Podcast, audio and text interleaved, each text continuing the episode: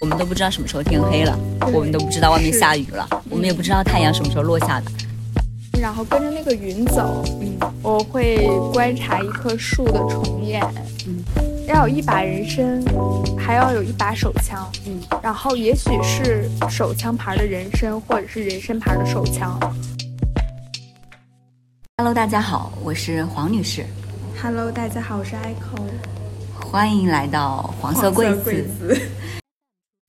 这次的主题呢，就是大家如标题所见，知道我们想聊一聊透口气的时刻。嗯，为什么你会开始想要做透口气，或者我为什么我们会开始想要聊这个话题？嗯，其实这个话题是从我们上次录上一期播客的时候我就有想，嗯就每一次我们录播客的时候，其多数都是在工作日的间隙、中午、下午这样的时间，嗯在咖啡店喝杯咖啡聊聊天，那个时刻是非常非常愉悦的。嗯可能是它会像攒足了一股勇气或者力气，支撑你整个这一星期的每一个中午的时刻。嗯对，所以那天我，呃，跟黄女士录完播客，我自己去了一个美术馆去看展，嗯然后当下我就回去，我跟黄女士说，我说下一期我们的主题就叫透口气的时刻。当时你提起透口气这个概念的时候，我会回想出我的生活中，我的工作场景中有哪些透口气的时刻。有段时间我蛮幸运的，就是我的工位其实是在窗边，然后窗边的话，你就能呃感受到落地窗外，其实太阳这个光线的变化，黄昏的时候来临，啊、云朵就是映在对面的大楼上面，你其实都能感受出这样一刻。会把我从不间断的你去写文档的过程中，开会的间隙中，能把我稍微拉出来一点。我偶尔也会去看一下外面的一些光线的变化，我会觉得这些时刻就还蛮是我透口气的时刻。在就在你提到透口气的时候，我回想起了这样一些场景，所以我还蛮想把这样一些生活中、工作中的一些透口气的场景和大家一起来描述描述的。那天其实挺奇妙的，那天上海是特别晴朗的天气，然后是，嗯，算是初冬，但是也都是有梧桐的落叶落下来，然后阳光洒过梧桐的落叶。我从地铁站出来，然后耳机里就听着久石让的歌，嗯就是我走在那个路上，我会突然发现，原来叶子都落光了，然后原来就是那条小路上会有一些奇奇怪怪的花朵，我从来没有见过。然后包括在办公室的时候，我会发现每一天我看落日是通过窗口看见的。嗯对，就是那那些时刻让我觉得，嗯，我的日常中好像丢掉了很多东西。嗯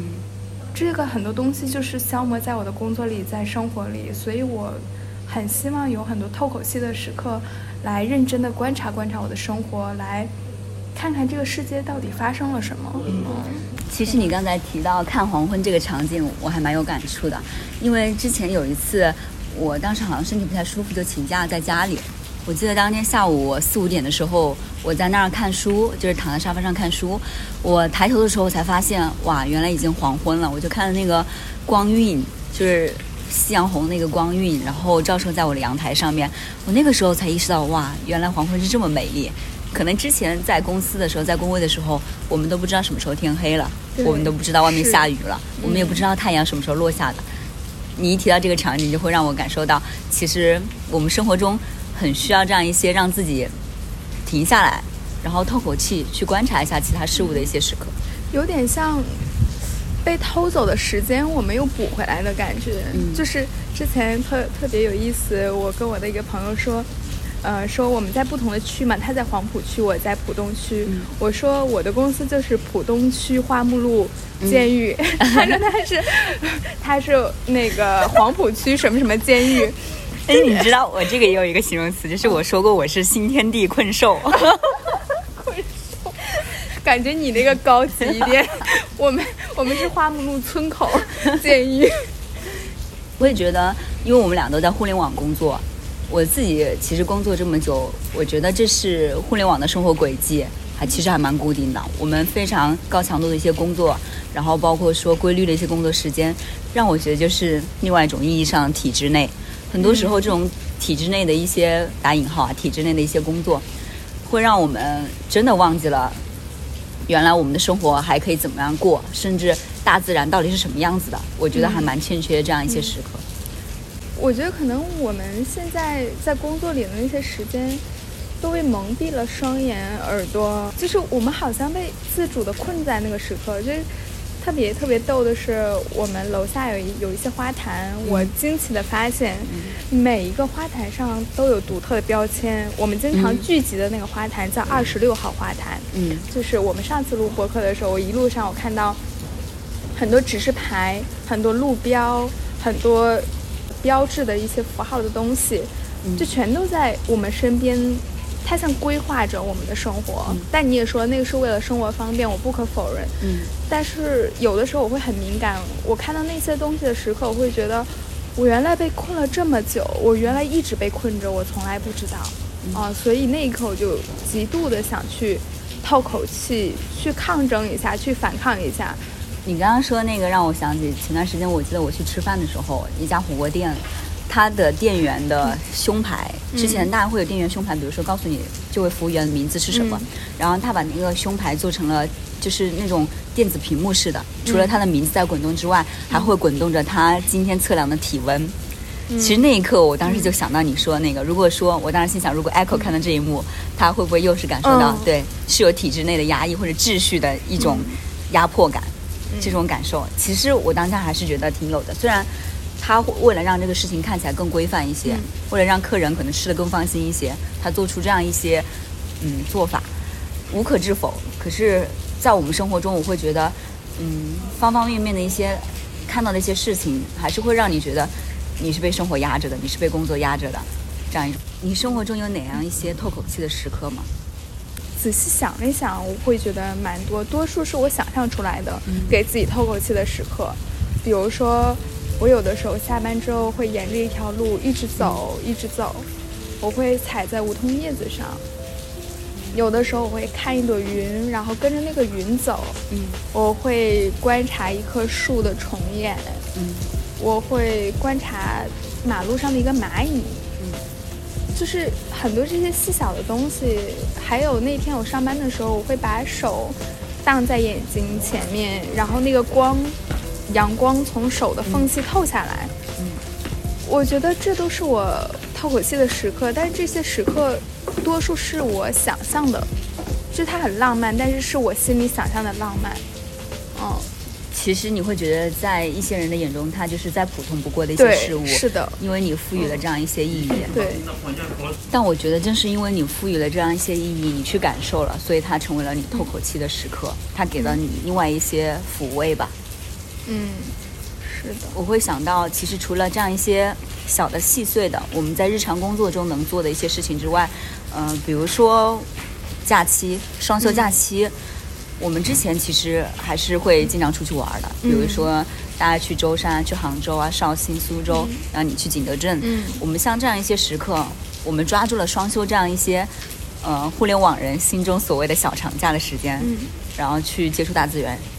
后面越来越，我们俩到年底的时候就会开始想，其实我自己感觉自己好像折腾折腾不了了，嗯，把时间安排的满满当当的。像之前各大航空公司推出的随心飞，一到双休，然后马上就要安排去一个地方，安排走出发回来，会觉得这种透口气，你所谓的你想要透口气，好像也变得规律化了。对我今年也刚刚看了一下自己的年假，我有十几天的调休。就是都是周末出去，可能因为工作，也因为自己想去周边玩一下，参加各种艺术节、各种展览、各个村庄去玩。但是这些平凡的东西，我我最后真的是舒舒心了吗？还是说我真的透了这口气了吗？可能就就像我一直深藏在水里面，就是我一直藏在水里面，然后突然上来吸一口气，然后继续回去水里。嗯。就像我们有的时候周末去出去玩，然后又能再坚持五天，然后再出去玩，再坚持五天，然后可能，可能这个这个透口气的时刻，你的你的欲欲求会越来越多的时候，你可能周三的时候你就要晚上去透口气，然后再继续度过你的这一周。嗯。但是问题真的解决了吗？我觉得并没有。嗯嗯。像我之前也有这样一种感受，就是会觉得，比如说你吃了一顿很愉快的餐点。你看了一场你还蛮期待的一些画展，看完之后，吃过之后，消化掉之后，它到底能给你的生活带来一些什么样一些新的东西的填充，或者你从这些呃你做的付出的时间，你做的一些事情中，到底能获得一些什么样新的东西？我可能觉得这些才是更值得我们去思考的。比如说，我们俩之前也聊到了，可能看了一些画展之后，你会去筛选，接下来你还想去补充一些额外的什么东西。那吃了一些餐厅之后，你可能希望你还再去拓一些什么新的餐厅，或者像这样一些我们曾经把它当做透口气的时刻去吸收的东西，它能够反哺到我们身上，让我们不是只是享受片刻的欢愉而已。对这个，我们刚才有讨论过，说这个到底是透口气，还是说我们不断的去寻求新鲜感来填充我们庸常的生活，填充来打破一些我们。规律的这样的生活，木心有说，我们希望他理想中的理想生活应该是那种，在一个确定的大方向上不断的去做快乐的变化。嗯啊，我们现在可能是搜集所有我们目能所及一些快乐的点，啊，愉悦的点，轻松的点，然后来填充我们的生活，但最后。我们没有在一个方向上去做多种快乐的变化，而是去不断的吸收了一些新鲜感。嗯，而这新鲜感消失掉了之后，就是消失了。嗯，我们还要寻求更多的新鲜的东西，但是世界上没有那么多新鲜的东西值得我们去探索，值得我们去消耗我们的时间。嗯，我感觉还是需要沉淀和需要创造。就像，比如说，我们确实会在吃喝玩乐上面花很多时间，并且。是惯以透口气这样一种状态去，但透完一口气之后，接下来呢还是要继续憋着嘛？就是我们到底是把透口气当做打破你当下比较规律的生活的一种方式，还是说你透口气的这个过程，透口气所做的事情，它其实能够支撑你的生活，沉淀出更多新的东西，或者让你有更多创造新的东西的一些想法？我觉得如果透口气它能变成这样一种动力的话，嗯。好像应该也蛮不错的。我觉得就是刚刚你刚进来的时候，咱俩聊的那个事情，就是工作上我们都有彼此的烦恼，嗯，但是呃，你又不敢去过多的去表达、去倾诉，因为你觉得在你自己没有想明白解决办法之前，你不想把这个压力给身边的人或者给你的朋友，嗯。但是分享之后，我们讨论了出讨论出来一点。可以增加一些现实生活中动力的解决办法，比如说，我们想认真做一些事情，我们想把我们喜欢的事事情真的认真的做起来，然后用这个东西不断的填充这个力量，这个真的让我们能够自由呼吸的力量。之前我极客上的那个签名叫“散步、吹风、呼吸自由的空气”，然后 特别逗，有一个一个人就在下面评论说。上海没有自由空气，就是嗯，我最近也在也也有在想，说我是不是需要透一大口气，就像去年一样，整个的把自己沉浸在一个陌生的环境里去享受自我的状态。但我觉得现在可能我并不那样想了，是因为首先那样不解决问题，嗯，第二个。你心里的问题和你思想上的问题需要你自己来解决掉，而不是你换了一个环境，换了一个城市，换了一个位置，嗯，你就可以解决掉的。对啊，所以我觉得刚才我们说想认真做一些事情，一些自己喜欢的事情，然后用这个作为推着我们向前，或者是给我们透一大口气的动力，我觉得这个是很必要的。嗯，刚才你提到的那一些，会让我想到很多时候。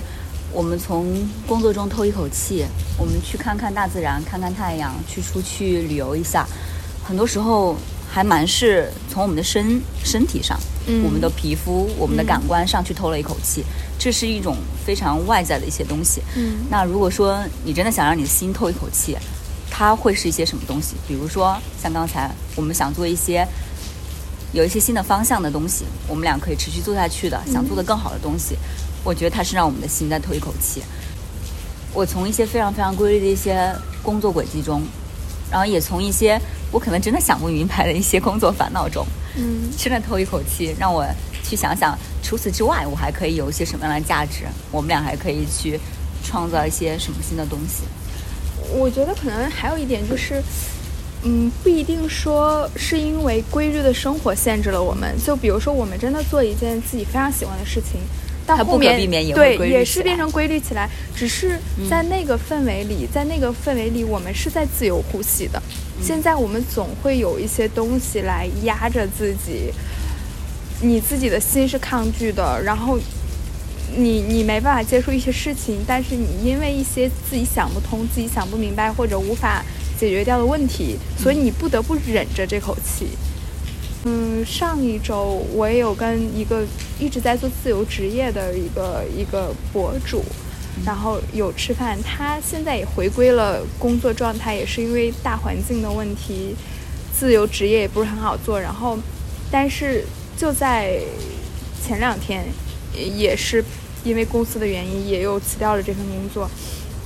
就是他跟我说的是。嗯，他反而更坦然，就是因为他好些年都没有进入职场这样的一个状态，也没有接受规律的生活，自由在惯了。他说：“你要接受一些呃，在工作中找到一些平衡点，呃，这个平衡点就是我刚才说的，在你没有解找到解决办法之前，先把自己的状态平衡掉。”嗯哦嗯，你说到平衡，我我想起之前我工作的时候有一个朋友。嗯。其实他就说，我们当时大家都吐槽啊，说互联网工作强度太大了，太累了，没有自己的生活。后来有一段时间，他跟我说，他觉得他自己找到了这种平衡。我说是什么样的平衡？因为我知道他的工作节奏了。他说的这种平衡，其实是指我付出百分之七十的时间在工作上，百分之三十的时间在我的生活上。他觉得这是一种平衡。然后我说，其实这是一种非常不对称的平衡。嗯，这种平衡，嗯，在你的心里它是平衡，但是在我看来的话。那确实就是一种妥协，或者说真的也是，你可能确实在暂时找不到更好的一些解决办法，所以你选择用这样的方式，这样一种态度来面对它。像我们之前看的一些日剧，比如说逃避可耻，但逃避虽可耻但有用，以及说我准点下班，这样一些关于呃工作上一些探讨，关于人生上一些探讨，我说到底觉得还是个人的选择，你选择用什么样的态度来对待它。我觉得无论是像疫情啊，或者是像，嗯，大家对于整个你选择这样工作机制，你选择这样一个工种，给你带来了一些压力。可是说真的，你可以去选择的，你完全可以选择去换掉，或者完全选择新的一些生活方式都可以。只是你自己要去想好，你到底想要去透哪一口气，以及透完一口气之后，你要。继续去呼吸什么样的空气？嗯，但我觉得现在我自己反而变得很懒惰。就是，呃，我不是现在拥有一个三周的大长假，然后我说我自己不想出去，有一些想，有一些我刚才说的原因，还有一些是懒惰的原因，就是。因为疫情很多地方都去不了嘛，然后另外很多地方我都去过了，所以不太想去。然后中午的时候，就今天中午的时候，有一个朋友就是他给我发微信，我说你在干嘛？然后他说他在度假。嗯，我说现在不是无法出国吗？他在美国。然后他说，我说你怎么出去的？然后他就说你要先飞到台湾，从台湾再飞到美国。我说不，我说不要，太麻烦了。嗯，就是我无法。就是我现在已经懒惰到我想要去做那件事情，我也想去透那口气的时候，我发现我没有那个动力，我就太懒了。嗯，我觉得算了，如果那口气那么难透，那我还是憋一会儿吧。我觉得我太懒了，我就憋一会儿也行，也能忍。嗯，我觉得或许也不是懒，就是。这种透口气的方式是你可选的方式之一，有退路。对你还有，我觉得你还有一些新的可以透口气的一些方式的。不是我最想去做的那件事情。之前听那个毛东的那个播客，他说过，他说他特别喜欢骑电动车。嗯，我觉得那个感觉很像。他说他喜欢那个风吹到脸上的感受。嗯，我非常我非常能感受到那种美好，就是。我喜欢我在滑板的时候，那个旁边的风吹过，然后有的时候你会经过一些小马路，旁边有一些遛狗的人，然后旁边有江，你可以看江，然后有太阳照在你的脸上。我喜欢那种自由自在的感觉。嗯，我觉得这个是可能是我最近破解的一项很有效的透口气的时刻。嗯，我觉得如果你找到的话，那你就，比如说你这周末好像就要去滑板，对吧？就去去做它。但是是物理向的，我觉得，嗯，是物理性的，嗯，就是还是你刚才说的身体的，可能它分两种，物理上的就是说我去哪玩儿，我去看一些风景，我去看一些展，我去做一些运动，它在物理上去刺激我们一些多巴胺分泌出来，让我们快乐一点。但是，嗯，自由呼吸这件事情还是要两者都有的，嗯。就是我们日常通常生活的那个东西，到底是什么？那个状态到底是怎样的？嗯，可以说我们都还在找吧。我觉得我们都还在找的。很希望我们像你刚刚说的木星的那个，我们找了一个大方向，并且为之不断的努力。木星，我觉得他太可爱了。就是他还有说一一个一个观点，就是说，他说，嗯，我我们生活里要有两种，一把人参。还要有一把手枪，嗯，然后也许是手枪牌的人参，或者是人参牌的手枪，就是这这这些确实是我们生活中应该去平衡、应该去获得的一些东西。对，如果说现当下还是有很多很困惑的时候，还是有很多你可能当下解决不了的一些问题，就是不要担心。我想起就像我们之前看那个日剧《悠长假期》，他当时就有说，如果你现在真的遇到你觉得比较困难的时候，你可能怎么突破往前冲都提不起劲的时候，你不如休息一下，你就当是上帝赐给你的一个假期。嗯，等这个假期结束，其实一切都会好起来。你可能需要一段时间去缓和一下自己。我会觉得那些时候是透了一场口气。嗯，那一场口气会让你整个身和心都能够放松一下。嗯，就是我会觉得像现在大家爱提的热爱生活、精致生活这些观点，嗯，我理解的热爱生活是创造者，嗯，就是可能不是我们去了哪个地方吃了什么样的东西，是我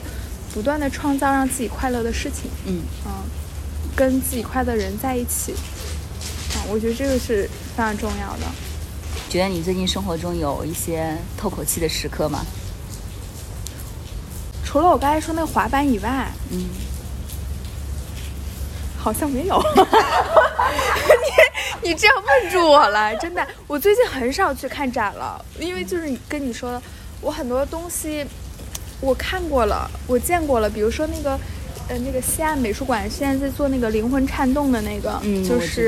日本盐田呃对盐田千春那个展，因为之前我在东京看过，嗯，所以那个展真的很棒，但是。呃，还有包括那个浦东美术馆去做的那个徐冰的那个展，之前在北京也看过。徐冰的语言。对啊，就是你会发现很多这种外外靠外力去解决的东西，比如说展也好，音乐会也好，话剧、戏剧也好，它是不断的去重复很多，因为可能也是需要时间去做创新，需要很多东西去做创新。所以它可能也并不吸引你了，所以我最近很少去这样的地方让自己透口气，嗯，反而是一些平静能让自己平静的环境去看一本书，嗯，你刚才说可能我想除了滑板以外，是上一周周一这个周一去上次我们去那家咖啡店，在那个楼下。嗯，那天阳光特别特别好，然后他那个门口旁边就是一个街道，有梧桐树，嗯，然后坐着那个绿色的复古的那个小椅子，然后倚在窗边看木心的素鸡之网，然后正好我旁边的椅子是一个木椅子，边上有一只狗，白白的长长的毛，然后在那慵懒的晒太阳，我就坐那儿坐了一下午，然后把那本木心呃木心的书看完之后。嗯，我就骑着单车沿着那条路，我不知道走向哪，嗯，我就一直骑着，一直骑着，然后有风吹过来，我觉得那个下午就是非常非常美好的，是我透了一大口气的时刻。嗯，我能感受到你说的这种美好。嗯，我想起我最近也是，然后元旦的时候去了趟杭州嘛，嗯，刚才有提到就是天目里美术馆开了，嗯，所以我在那里去看了一个展，它那个首展叫做从无到有，嗯，当然它一样的聚集了。几十位艺术家的一些作品，然后放在里面去呈现虚无无的这样一个概念。然后其中除了它场馆的一些设计，然后有两个点非常打动我。第一个点就是，其实你进入到那个美术馆之后，呃，在左边左拐的一个地方，当然你可能得进去你自己才能发现这个地方，就是里面其实会有两位工作人员，他们把所有入展馆以来。所有参参观的人员的名字都写在那个墙上，包括他们参观的时间，所以说你就会像看到一堆毫不夸张，有点像墓志铭那种感觉一样，一整面白墙上面就用黑色的马克笔写了大概接近十十数列的样子，然后时间点和观展的人的姓名就写在上面，然后我也把我的名字写在上面去了。然后这是一个时刻，然后第二个时刻就是，呃，等我们因为它有好几层，等我们上到其中某一层的时候，我记得它其实是一个艺术表演吧。上到楼上的时候，我走到正中间的时候，然后旁边就会有三位表演演员冲出来围着你转，然后他们一起口中就像在呃念叨的诗歌或者是唱的一些唱词一样，然后我就随着。我跟当时跟男朋友一起，我们俩就随着他一起蹦跳起来，一起蹦起来。我们围成一个圈蹦起来，我们一起蹦起来，然后跟他们一起重复他们口中的一些口号。我觉得在这个过程中，我们俩就参与了这样一场艺术表演。然后结束之后，他们又回来他们的工作岗位上，等待着下一个触发这个开关的人进来。就这些时刻会让我觉得，嗯，当下的第一个感受肯定还是新鲜，但第二个感受会让我觉得，它让我超出了我日常生活中的一些。确实比较沉闷的时刻，它让我有了一些新鲜感，去想它为什么要这样做，以及这个美术馆提供给人这样一些体验，其实它代表着什么？我会觉得像这样一些时刻，就是我就是透口气的时刻。再比如说，我们俩那天坐在咖啡馆聊天的时候，今天坐在这个咖啡馆，在江边下着雨，但我们俩聊着天的时刻，这就真的是我透口气的时刻。我会愿意把我的烦恼，把我的一些纠结分享给你。嗯。然后你也给我你的一些想法和反馈，就这些就是我透口气的时刻。我希望他们能一直在，而且也是给我力量的一些透口气的时刻。我看着这个雨，突然就是那个雨打到木地板上，打到石板上，我突然想到去年我在大理的时候，就是有一天也是下着雨，然后我就住着那个客栈，我我就撑把伞我就出去了，然后我的民宿老板就问我，他说你干嘛去？我当时不知道为什么，我就说，我说我想去淋淋雨。嗯，对，就是，嗯，因为我从刚才我们的聊天中，其实我们每个人的那个透口气的时刻，有一些只只有自己知道。嗯，虽然世界并没有改变什么，生活中也并没有改变什么，或者别人看来也并没有发生什么，但是你的那一刻，你会发现我很开心。嗯，我确认那一刻我是开心的，我是在大口呼吸的。我觉得这个就是我们自己的那个心情密码，被解开了，就很很奇妙。希望我们能够多多去抓住这样一些时刻吧，然后也可以记录下来这样一些时刻。对，因为我们也刚才提到说，我们这些透口气的时刻会不断的给予我们力量。嗯。但是什么时候才能攒足够那个力量，或者是说？能让我们真的去用这个力量去做一些自己喜欢的事情。这个刚才我们也聊说，我们上一次在录播客的时候，还有谈到说毛东的那个事情，也是我们的前同事嘛，嗯，某种意义上的前同事。然后我也在想说，为什么你看人家有那么多自己喜欢的事情在做了，而且也做得不错，但是仍然会在体制内去坚持自己的工作。嗯，但是就在。跨年的那一天，就是他发了一期播客，是送给四十三岁的自己，三十三岁的自己送给四十三岁的一个对话。然后在结尾的时候，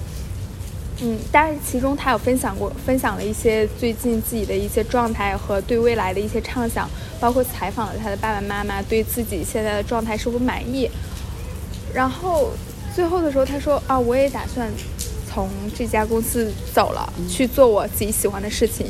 我觉得我并不惊讶，但是我